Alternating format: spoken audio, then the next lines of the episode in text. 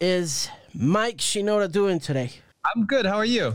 Doing all right, man. Doing all right. I was just uh, checking out your interview with Fantano. You know, that start was just amazing, you know. I wanted to give him I I thought of going in harder and like really giving it to him right off the bat, but he's smart and he diffused it. He diffused it before I could get started. I actually I think he's I think he's really great. So I'm I I only joke.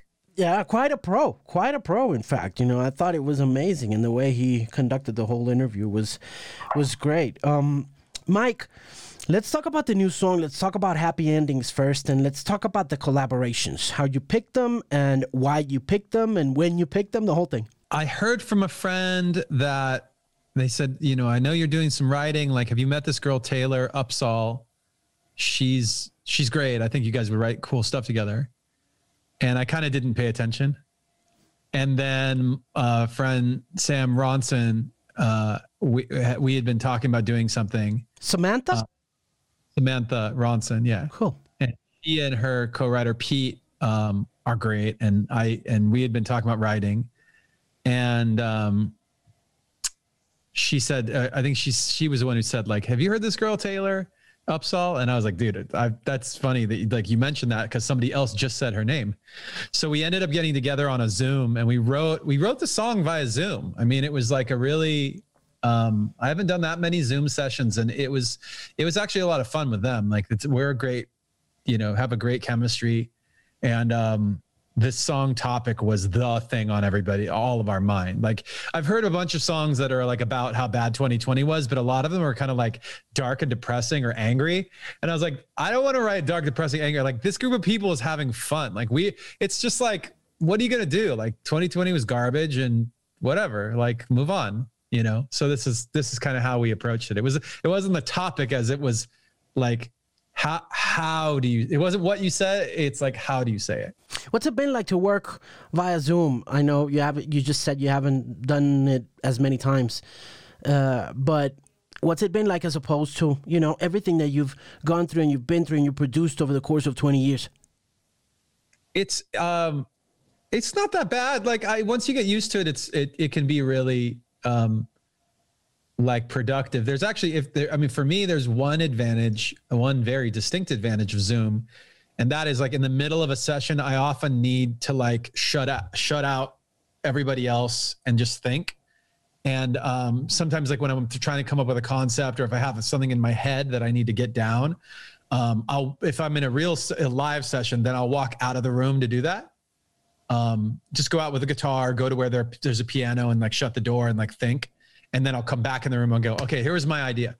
Um, in the case of a Zoom one, you just put them on mute.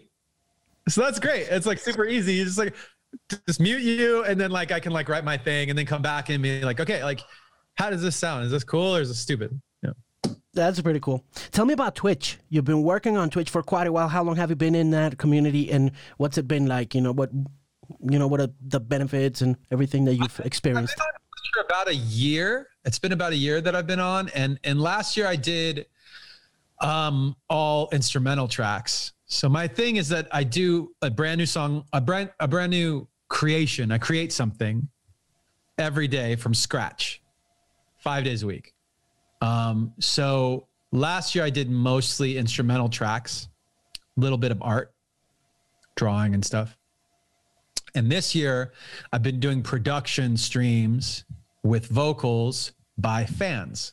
So if if one of your listeners or somebody, you know, somebody who was interested in doing this, um, the fans post songs that they've original songs that they've sung and they've written, and use the hashtag Shinoda Produce Me, and then we look on Twitter, Instagram, TikTok um, at the hashtag and see the stuff that like gra- I gravitate towards. And, and whatever I pick, I reach out to that person, I get their vocal, I produce the song from scratch on the Twitch channel live. And then at the end of it, I give them their track fully mastered, mixed uh, with stems. And then they can basically they can do whatever they want with it. Uh, everybody so far has just released the track. Like they they turn it around and, and we've got now four songs out, but there's another over 10. I think there's probably like 11 or 12 now that are in the pipeline um, coming out, Hmm. all by different artists, different genres, different places in the world. Um, super fun. That is crazy to get your song produced by Mike Shinoda. I mean, who would have thought this would happen, you know? Three of them a week. Like I'm doing so much. I'm doing so many things. I know you're doing NFTs, and you're the perfect person to explain to me what this whole thing's about because I really have no clue about cryptocurrency. And you know, if I could hear it from you, it'd be great because I I don't really get it. What's what's what's the whole deal? idea of an NFT, like in terms of cryptocurrency and blockchain and NFT, part of the thing that is interesting to people is that it's a digital file that you can that that that the ownership of it is linked to a person and it's public and it's transferable. Um, uh, what's interesting about that is like, you know, you can prove the um, prove the ownership and prove its its transfer over time. So let me just give you an example that'll help you understand. So like, you know, the streamer, the the the video game streamer Ninja, right? Yep. So let's say Ninja had a Fortnite skin that he wore and he played like the sickest, like competitive game you've ever seen. Like everyone's like, oh my God, did you see what Ninja did in the championship? It's bananas. Like I've never seen anything like it. It's the most famous video game clip of all time. Well, he was wearing the skin. After the stream, he can sell the skin. And then let's say you buy it. And let's say you then, well, let's say you buy it. You can actually prove that he owned it and that you own it and it has a value. And then Ninja sold it to you for $150 or whatever, 150 million dollars. I don't know. Like he he you can prove that transfer of ownership. And even in a hundred years, like y- you theoretically can prove, like, yeah, this this thing was it was the skin used in that world famous event, and then it transferred ownership 67 times, and it ended up at you. Um, if you think about a Michael Jordan basketball, it's oh, this ball got used in the in the championship, NBA championship, and then Michael Jordan signed it, and then I bought it. Like after that ball changes hands a couple times, you can't really prove that the ball you got is really the one. It'd be it's hard to prove. Do you know what I'm saying? Sure. So that Yeah. that's a that's like that's an important element. The other thing is just like it it also these auctions for an NFT. So somebody creates a piece of art, they put it up online. I, I just heard of one that was like sixty million dollars, man. I mean, So freaking crazy. a Beeple drop um, sold for $69 million with Christie's art auctions. That is the third, the number three biggest um, auction price by a living artist of, our, of all time. So he is now in the top three of art prices, art sales of all time. That is art. crazy. That's crazy. I mean, that's nuts. So it forces everybody to come to grips with the idea that number one, a piece of art doesn't have to be a thing that you put on your wall. It doesn't have to be. And they go like people go, wait, I don't understand. Like why what is why does it have value if I can't put it in my room? Well, like a song has value. You can't put that in your room. Like there is art out there that doesn't it's not about touching it. It's not about like having a physical item. It's about the concept of it and it's about the concept of ownership. Hmm. So what he's selling is the concept is is the ownership of the thing. You everybody can have it. I actually I've been joking with my friends. I'm gonna I'm gonna just download his piece and just put it on my screensaver. Like, it doesn't, but it doesn't matter because I don't own it, right? Is this going to change the way money uh, happens for us in the near future, Mike? Do you believe in cryptocurrency as the as a future of it? That's a very complicated issue that I don't actually fully understand. I'm not I'm not prepared to speak on cryptocurrencies in general. I will tell you I've been collecting crypto for a few years. I don't have a life-changing amount of crypto at this moment. It's not it's just a something I'm interested in and it's a it's a hobby and I'm I'm excited about the space because I think that the the the promises and the benefits of the technology that's being developed if you want to do yourself a favor and understand something about this, look up uh, Web 3.0 and the metaverse.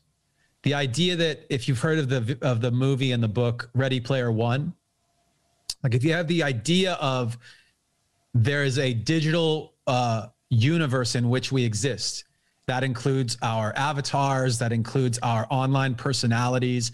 Maybe we've got multiple online personalities. Maybe we've got multiple accounts and we act, some people act differently on their different accounts. They, there have even been jokes made, memes about like how you act on Facebook where your family is paying attention and then how you act on like TikTok where your friends are watching, right? Like people act differently for different groups. And those are different digital identities that link back to the same human.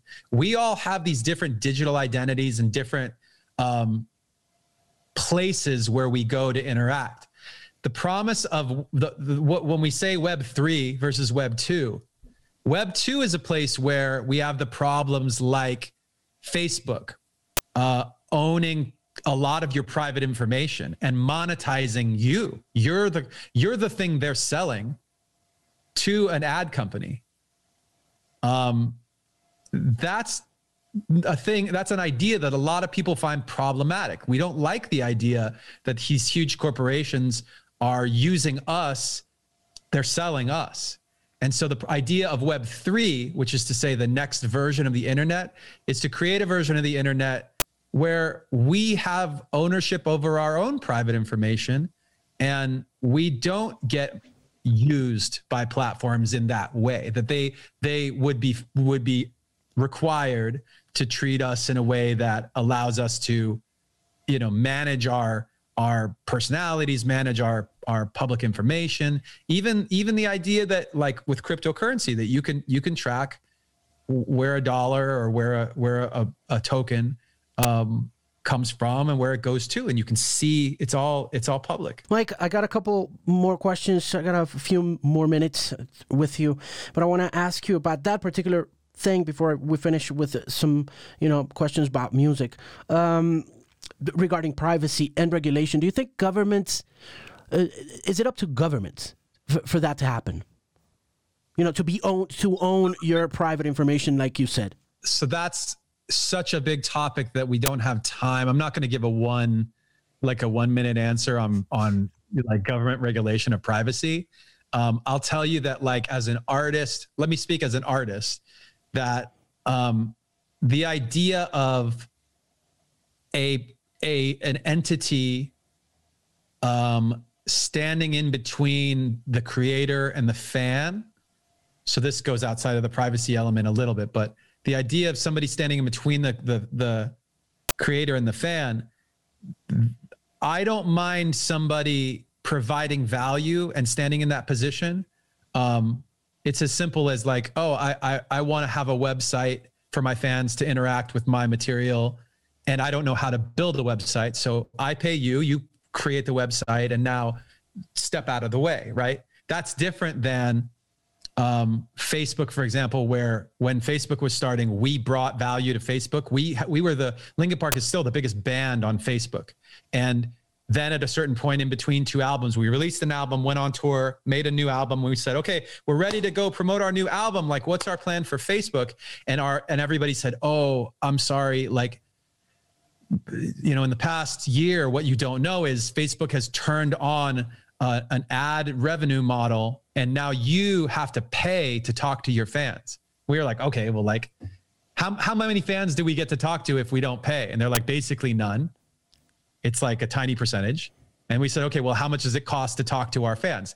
They said the price of a Super Bowl ad for one post. And we went, are you are you joking? And they said, no, not joking.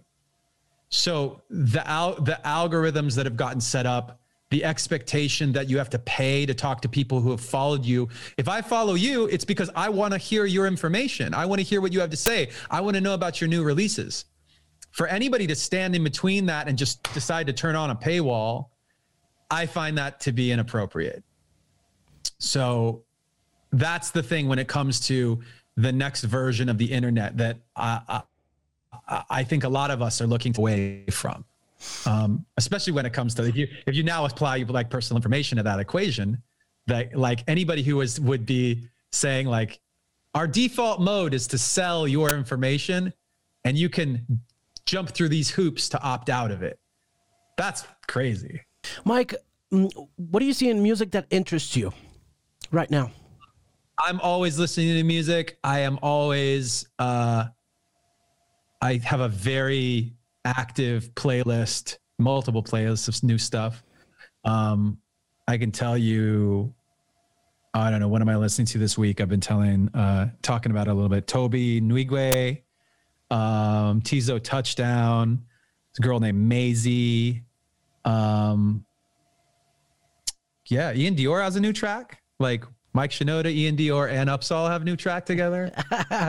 All right. I'm also producing um, stuff on my Twitch stream, like a lot of new, brand new artists on my Twitch stream um, that you know, using the hashtag Shinoda produce me, where where um, all of this new stuff is constantly coming out and producing fan tracks and constantly releasing them. Amazing. Well, thank you very much for taking the time, Mike. It's been great uh, talking to you, knowing you. You know, we've been fans for over 20 years. Uh, uh, we, we missed out on a, on a, on a big Linkin Park show. We hope it happens sometime in the near future. Well, everything's locked down now, but we we don't lose hope, and I guess that's the most important thing. Thank you for Happy Endings. It's a beautiful song. We're going to be playing it here at the X 103.9 FM, and of course, we're going to be talking a lot about Shinoda Produce. Uh, thank you once again. Have a great weekend. Thank you so much, man. I appreciate you.